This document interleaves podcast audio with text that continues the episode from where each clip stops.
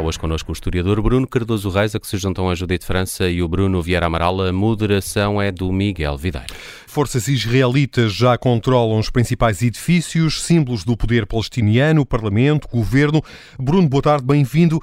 Em que ponto estamos da ofensiva terrestre eh, israelita? Boa tarde. Bem, estamos numa fase em que Israel está a procurar consolidar o controle, digamos, daquilo que é visível, vamos dizer assim, das estruturas visíveis de poder uh, na, na, zona norte, ou seja, na cidade de Gaza, que era realmente é, é o principal centro de poder político e económico uh, em, em, Gaza, onde se concentra o poder do Hamas. Agora, o grande problema é que, pelo que nós percebemos, as estruturas subterrâneas de poder, e o Hamas tem uma dimensão política, mas tem uma fortíssima dimensão militar, terrorista, armada, como, como vimos, essas parecem concentrar-se essencialmente aí. E embora aí haja notícias de alguns avanços, não, não, é todo claro que Israel tenha realmente conseguido controlar essa rede, que foi descrita, aliás, por, um, por reféns que foram libertados, daquele grupo de quatro reféns que acabaram por ser libertados em dois momentos diferentes. Uma delas descreveu esta rede de túneis como uma, uma espécie de teia de aranha, não é? Tão complexa e vasta que é. Bruno, é também notícia esta terça-feira a confirmação da morte de Viviane Silver eh, durante os ataques do Hamas no passado dia 7 de outubro. Morreu, Bruno, um dos símbolos eh, da luta pela paz uh, entre palestinianos e israelitas?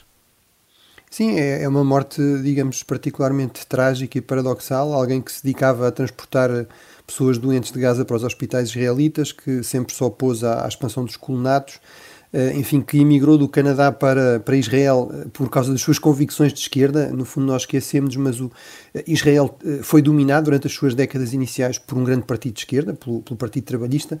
Os, os kibbutz eram vistos não como, como colonos, não é? como pessoas que fossem procurar trabalho, por exemplo, de populações nativas, mas eram vistos como organizações de autogestão, de propriedade partilhada, portanto, uma, uma espécie de utopia de esquerda, não é? E, portanto, ela participava ativamente nesse movimento, que entretanto já tinha, muitos desses kibbutz já tinham perdido essa natureza, mas não este onde ela morava, eh, e realmente eh, acaba por ser morta pelos, eh, pelos terroristas do Hamas. Havia dúvidas, como em relação a muitos outros, se, se, está, se estaria raptada, se estaria, se estaria morta, porque muitos dos corpos estavam de tal forma maltratados que demoram, demoraram semanas a identificar, como foi o caso, e, e, por outro lado o Hamas também nunca divulgou uma lista completa de reféns uh, e portanto também não se conseguia saber exatamente isso, portanto é aqui uma, digamos, uma, uma forma de crueldade adicional em relação a, às famílias, eh, mas portanto isto mostra bem como a, realidade em relação a este conflito é mais complexa do que as versões simplistas a preto e branco uh, e querem apresentar, uh, por exemplo, Israel, digamos, como um Estado colonizador e genocida em que todos são colonos e, e todos pode, podem ser alvos da violência extrema do Hamas,